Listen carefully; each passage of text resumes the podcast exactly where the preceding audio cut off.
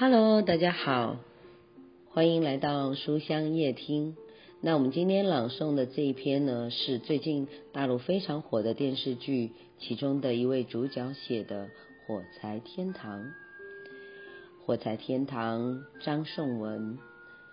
妈妈也不知道究竟哪句话会对我产生影响，她只是倾尽所能，用成年人的方式提前教会我。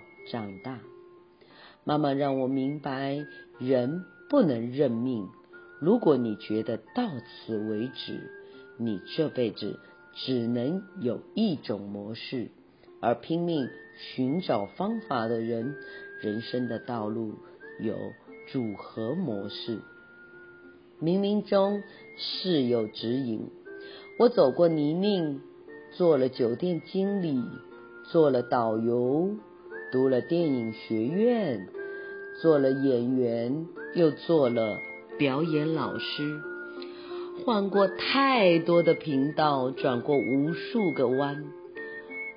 我一次次在迷茫和艰难时，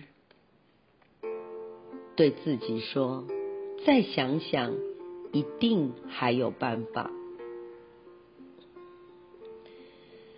张颂文在演完《狂飙》之后，因为高启强这个角色太过深入人心，一下子成为了一个中年爆红的典范。与他相关的种种周边也被挖掘出来，比如这一篇他早年发表的散文，继续了对母亲的思念之情。他的母亲在他十三岁的时候，就患病离世，这成为张颂文内心永远的痛。母亲的话也永远激励着他不断前行。